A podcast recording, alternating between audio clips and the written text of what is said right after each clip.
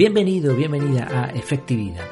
Aquí hablamos de efectividad al 100%, al máximo, pero sin olvidar las cosas importantes de la vida, que son muchas, pero también está el reflexionar, el pensar, el pararse un poco, observar y llegar a conclusiones. El título del episodio de hoy es Ser minimalista te ayuda a comprar. Puede parecer un poco contradictorio, pero bueno, lo vamos a explicar.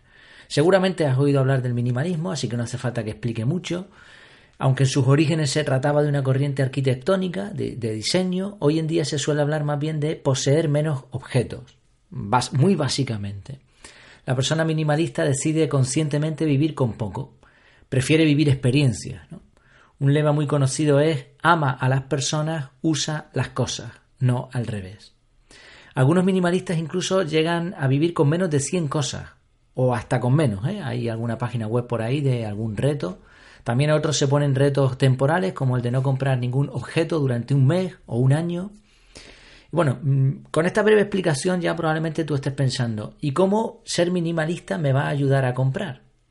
Vamos a verlo.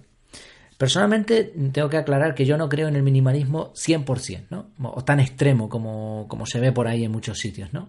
Algunas personas, de hecho, desde mi punto de vista, por lo menos, parecen más que minimalistas, pues unos anacoretas, cenobitas, ascetas o eremitas modernos, ¿no? Son expresiones que designan a, unas personas que, son muy austeras, que prácticamente pues intentan vivir sin nada, ¿no? Creen en, el hombre como el centro, bueno, una serie de, de, conceptos. Hoy en día el minimalismo pues está, a veces, ¿no? A veces, no todo, se está convirtiendo un poco en eso sin entrar en que tengan o no tengan razón. ¿eh?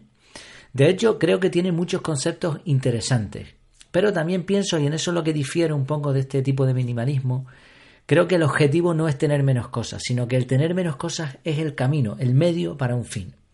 Y en esto sí que concuerda totalmente con la efectividad, porque ser efectivo envuelve ser eficiente, pero eficiente con un fin. Y la eficiencia, pues ya sabes que tiene mucho que ver con ahorrar recursos. Es decir, dicho en otras palabras, tener menos. Cuanto menos se utilice para conseguir un fin, pues mejor para todos.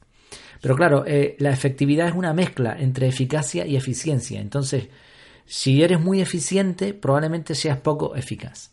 Así como, como en otras ocasiones eh, hemos dicho, en el equilibrio está la clave. ¿no?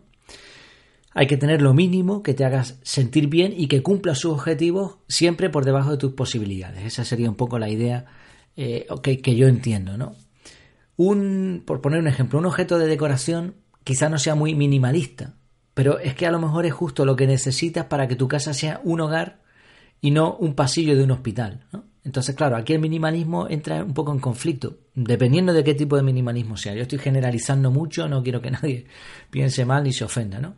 Hay que ver qué tipo de minimalismo lleva la persona. Pero claro, si tu objetivo es tener los mínimos objetos posibles, pues evidentemente un, jarrón en medio del pasillo mm, no lo vas a querer tener. Pero es que, claro, vas a llegar a tu casa y eso, pues eso va a parecer más un sitio frío ¿no? que un verdadero hogar. Entonces, a lo mejor necesitas eso. la efectividad y el minimalismo aquí, en eso, en ese punto, no van de la mano. Pero hay muchas cosas buenas en el minimalismo, por lo menos desde lo que yo veo, ¿no? De hecho, como dice el título de este episodio, el minimalismo te puede ayudar a hacer compras efectivas.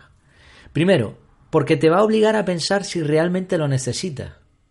Y esto es efectividad pura y dura, si realmente necesitas realizar una acción. Por otro lado, el minimalismo tiende hacia tener pocos objetos, como decíamos. Así que en vez de tener cinco cosas para una misma cosa, compras un único objeto de calidad que sirva para lo mismo. Vamos a poner un ejemplo sencillo. A veces, ¿no? Eh, uno decide comprar un teléfono móvil, un smartphone de calidad caro. Y hay quien te dice, oh, yo jamás me gastaría ese dinero en un teléfono de ese tipo. Vale, perfecto, ¿no? Cada cual hace lo que quiere con su dinero. Pero es que no hay que olvidar que esto no es un teléfono. Un smartphone no es un teléfono. De hecho, ya, ya se le dice móvil más que teléfono móvil, ¿no? Se lo escuchaba el otro día a Jerome Sanchez eh, de Kenso él decía, es que ya no le decimos teléfono porque lo menos que hacemos es llamar. Y es que es verdad. Ha pasado a ser un ordenador, ha pasado a ser una cámara, un libro, una agenda, un blog de notas, una grabadora, un despertador. Entonces no estás comprando un teléfono, estás comprando un aparato que hace un montón de cosas. Claro, una persona que no entiende este punto, una persona derrochalladora, compraría una cámara, un libro electrónico, un despertador, etcétera, etcétera. Mientras que un minimalista compraría un móvil, un teléfono móvil, un smartphone. Y además lo compraría de calidad, porque como el, minimalismo no, el minimalista no quiere comprar, para comprar menos objetos, o para comprar menos veces, mejor dicho, lo que compra tiene que ser de calidad. Porque no, no hay que confundir minimalismo con, con racanería, ¿no? Es decir, el minimalista no tiene por qué ser un rácano. Hay quien lo defiende de esta manera, pero el minimalista puede ser una persona que compre poco, pero de calidad. No, no están en contra de estas dos cosas. Había una frase que encontré que decía, en contra del minimalismo, ¿no? Maximalista no es solo el que acumula, sino también el que cambia las cosas constantemente. Entonces, a lo mejor tú decides realizar una inversión en un smartphone de calidad porque cumple todos estos requisitos. Y esto sería una compra efectiva. Si buscas lo barato, de hecho, no, no vas a conseguir mucha efectividad. Lo barato normalmente sale caro. Bien, desde el punto de vista de la efectividad, la tecnología de calidad y con sentido, así como los artilugios capaces de ahorrarte trabajo, son ideales. Y teniendo en cuenta esto, con ese fin, en efectividad.es hay un apartado en la página web que se titula Compra efectiva. También he puesto un canal de Twitter con eso, ¿no? Échale un vistazo. Lo que se propone en esto no es comprar cosas baratas. No es la, típica página web de buscar chollo, buscar ahorro. Porque eso, esas páginas están dedicadas a conseguir las ofertas mejores en un producto en un tiempo determinado. Está bien, está bien la propuesta. Pero lo que yo propongo no es eso, lo que propongo son compras efectivas, es decir, algo que te solucione un problema en tu día a día. Una, por ejemplo, ¿no? En uno de los artículos que tengo previsto hacer es con respecto a un micrófono para grabar.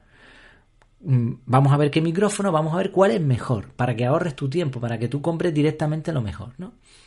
Igual, pues productos de buena calidad, productos que sean duraderos, que, te, que cumplan con la función que prometen, ¿no? Porque a veces te compras un, producto, un artículo que promete algo, te gastas tu dinero y resulta que no hace eso correctamente. Pues no, es no sería una compra efectiva, ¿no?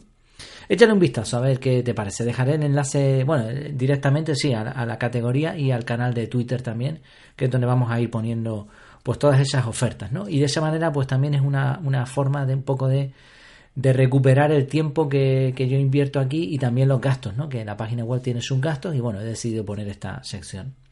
Terminamos con una frase de Vivienne Westwood, Westwood, ¿no? algo así se diría. Ella dijo, compra menos, elige bien y haz que dure. Eso es una frase minimalista, pero minimalista con sentido, como tiene que ser. Pues espero que te haya gustado este contenido. Como siempre sabes que en efectividad.es tienes todas las notas del programa Tienes artículos relacionados, te puedes comentar, lo cual agradezco muchísimo. Puedes contactar, valorar, compartir por cualquier red social y otros medios, etcétera. Ahí tienes todo lo que todo lo que propongo está ahí en efectividad.es, ¿no? Y artículos también relacionados directamente con la efectividad un poco más extensos y la fórmula de la efectividad también para saber si eres realmente efectivo. Pues lo dicho, hasta que nos volvamos a ver, que lo pases muy bien.